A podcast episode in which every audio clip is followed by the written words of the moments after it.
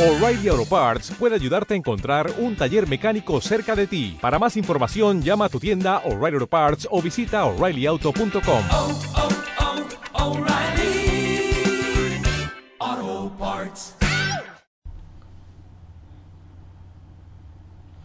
Hola, un saludo desde La Habana. Y sí, hoy es jueves, mi día preferido de la semana. Yo, yo soy Joanny Sánchez, cubana, periodista, ciudadana. Además, la jornada ha amanecido muy cálida. Es insoportable el calor ahora mismo aquí en la capital cubana, así que tendré que abrir de par en par esta ventana 14 para que entre algo de fresco, de brisa informativa, pero especialmente para asomarme e invitarlos a todos ustedes, claro está, que se asomen junto a mí a los temas y las noticias más importantes de este 12 de agosto de 2021 aquí en Cuba.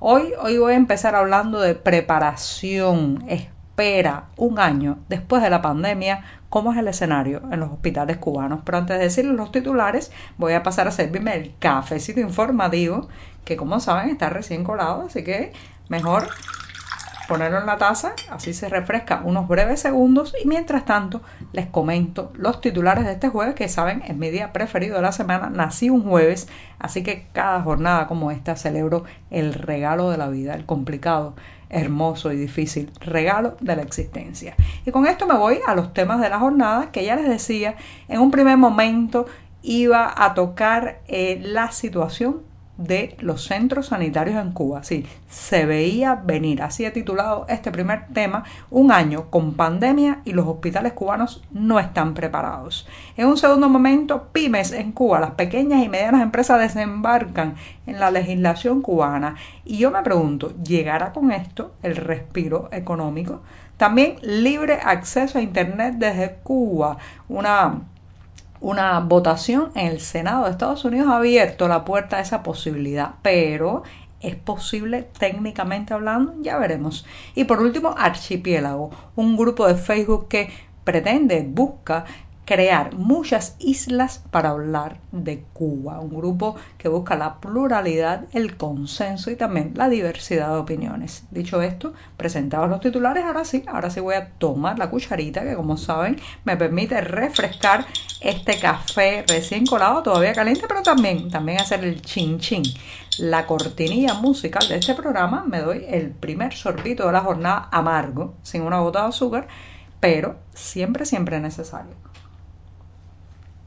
Después de este primer sorbito que me despierta informativamente, los invito a que pasen por las páginas del diario digital 14ymedio.com que hacemos un grupo de editores, reporteros y corresponsales sobre la temática cubana. Y dicho esto, me voy a la primera cuestión del día que, señoras y señores, tiene que ver con la pandemia. Este tema se ha adueñado de nuestras vidas, nos ha encerrado por más de un año en nuestras casas, en, ha limitado los contactos sociales. La Habana ya no es La Habana, no tiene la posibilidad usted de sentarse en el malecón, no hay carnavales, no hay fiestas, no hay nada que pueda imaginar y además de eso pues se recrudecen las aglomeraciones por otro lado y las colas eh, para poder comprar alimentos a pesar de que estamos en la pandemia. Pero ¿qué está ocurriendo al, eh, al interior de los hospitales, sí, de las salas sanitarias? Bueno, la, el panorama es muy inquietante, el panorama es tremebundo porque sencillamente están colapsados. Y uno se pregunta, un año después de que comenzara la pandemia, ¿cómo es posible estar viendo imágenes al estilo de las que vivieron algunos países en los primeros meses en que se expandió el coronavirus en Cuba? ¿Acaso no nos preparamos lo suficiente? ¿Acaso era una cuestión solamente de recursos? No lo creo. Lo que estamos viviendo en Cuba, reitero, donde aparecen reportes, incluso la prensa oficial cubana ha tenido que confirmar, por ejemplo, que en Ciego de Ávila eh, está colapsado el servicio de eh, terapia intensiva, también conocido como SIUM en otros lugares o UCI en otros lugares. Bueno, pues eh, ese servicio está absolutamente colapsado y en La Habana ya estamos empezando a ver imágenes similares en varios hospitales, los hospitales más céntricos de la ciudad. Pero no es solamente una cuestión de recursos, de que falta el oxígeno, de que faltan los antibióticos, de que falta personal médico, sí, personal médico en el país cuyas autoridades se han ufanado por años de eh, graduar como si fuera una fábrica de chorizo cada año miles eh, de eh, pues médicos, enfermeras y también otros tipos de técnicos sanitarios, bueno, pues falta, falta el personal que está allí en la primera línea, porque muchos no quieren ir, ya lo hemos hablado en este programa, el riesgo, los bajos salarios, las malas condiciones. Pero entonces, uno se pregunta, ¿por qué un año después estamos tan mal preparados? Mal preparados, señoras y señores, no escondamos eh, a las cosas hay que llamarlas por su nombre. Los familiares ven ingresar a un pariente en un hospital sospechoso o confirmado por haberse contagiado de COVID-19 y después cuando llaman por teléfono no les responden o no tienen información sobre su familiar. Eso no puede pasar. Eso, esa es una información que tiene que ser pública, abierta y que la familia tenga todo el tiempo el reporte del estado, la situación y la localización de su pariente enfermo. Pero no, no, no aparecen llamas y no responden, los teléfonos suenan y nadie, nadie eh, pues levanta al otro lado del teléfono la información es difusa, hay gente que ha muerto y su familia se ha enterado días después, gente que ha llegado a un hospital y ha terminado eh, pues agonizando en un pasillo porque simplemente el trámite burocrático de eh, convertirlo o introducirlo como un paciente a un registro, una base de datos, no se hizo. ¿Cómo es posible esto, señoras y señores, después de un año de pandemia, las funerarias llenas, las imágenes de la funeraria de Guantánamo, eh, las cajas de fallecidos a pocos metros unas de otras, llenas de familiares? Esto no, esto no tiene nada que ver con recursos, esto tiene que ver con desorganización, con ineficiencia del sistema. Esto tiene que ver con voluntad. Y entonces así estamos y lamentablemente los números se mantienen muy altos, es preocupante la situación, pero por otro lado esto está dejando en evidencia que todo el sistema sanitario cubano está marcado, marcado por lo mismo que está marcado el castrismo, la falta de eh, eficiencia, la falta de metodología, la chapucería, la, la, la, manera burda de tratar muchas veces al paciente. Hemos hablado también en este podcast de esto, el irrespeto a la privacidad, a los datos del paciente y ahora todo eso queda mucho más en evidencia porque simplemente los hospitales están colapsados, el número de personas que está llegando a, estos centros sanitarios, también a las funerarias, a los cementerios, pues rebasa la norma y esto, esto está dejando mm, en, claro a, la luz pública de una manera más palpable, ya lo sabíamos, pero ahora queda más en evidencia que este sistema no funciona. No funciona para cosechar boniatos para hacer producir la tierra y tampoco funciona en los centros sanitarios, en los hospitales. ¿Por qué? Porque está basado en el voluntarismo y en la mentira. Y la mentira, señoras y señores, tiene piernas tan cortas que ahora, ahora están quedando visibles y en evidencia. Bueno, me voy al segundo tema rápidamente, que tiene que ver con la empresa. Mientras tanto, me doy un rápido sorbito, muy, muy, muy breve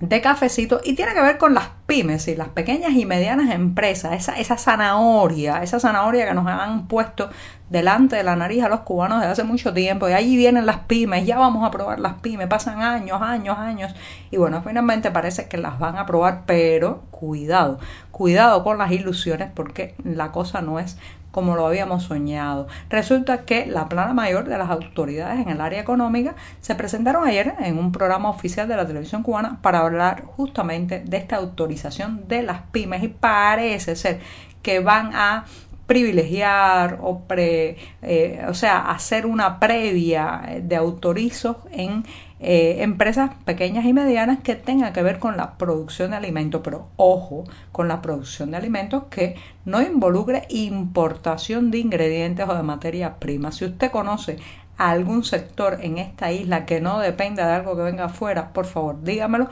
para así actualizarme, porque la mayoría, la mayoría de estos servicios, la mayoría de estos emprendimientos están colgados de la materia prima que viene de afuera porque, ya usted sabe, esta es una isla disfuncional, esto es un sistema ineficiente y prácticamente desde la sal, pasando por el azúcar y una serie de eh, ingredientes que se necesitan para producir alimentos tienen que venir de fuera, así como lo digo. Así que bueno, eh, es son las pymes la solución, son el oxígeno, son el trampolín para la economía cubana ahora mismo. Yo tengo muchas dudas, creo que todo esto es un parche, un parche para un inmenso hueco que es el, el hueco de la desidia, del colapso económico. Creo que las pymes han llegado un poco tarde eh, para la actual situación cubana. El paciente cubano, señoras y señores, hablando económicamente, no necesita aspirinas, dígase pymes.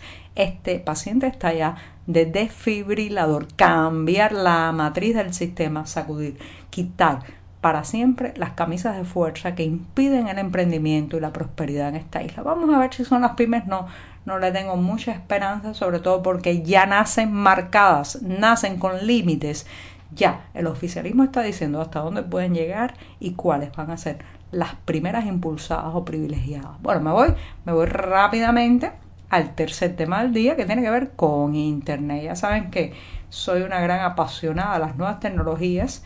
Creo que justamente el 11 de julio y las protestas populares le deben mucho a eh, estos nuevos dispositivos que han entrado en nuestras vidas hace más de una década, pero que cada vez siguen ganando espacio en la Cuba de hoy. Bueno, pues el Departamento del Tesoro de Estados Unidos alentó este miércoles a personas y empresas bajo jurisdicción de su país a que actúen para proporcionar servicios de telecomunicaciones e Internet en Cuba. Esto suena muy bonito, muy bien, pero mi pregunta es cómo va a lograrse. Créanme, que sea algo de esto y eh, las actuales tecnologías son muy difíciles de implementar y hacer llegar acceso a Internet gratuito a una población si el régimen, si las autoridades en el terreno no colaboran.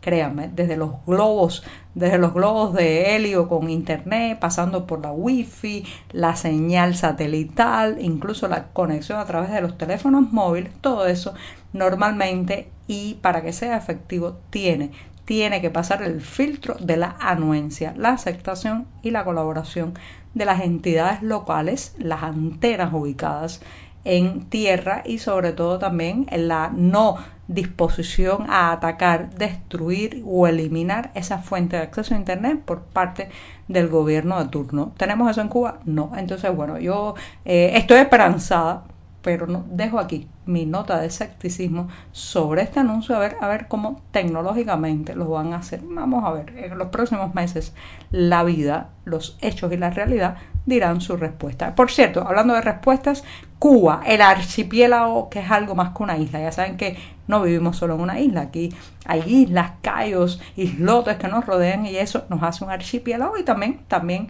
desde el punto de vista ideológico y político. Y hay un grupo en Facebook que justamente ha recogido esa palabra archipiélago y pretende la unidad de los cubanos, no importa dónde se encuentren ni sus ideas políticas. Interesante foro de discusión, reitero, Cuba, el archipiélago, algo más que una isla. Búscalo en, en Facebook, es un grupo que promete, promete dar mucho que hablar en las próximas semanas. Y con esto me despido esta mañana, que será viernes, el último día de la semana, con cafecito informativo.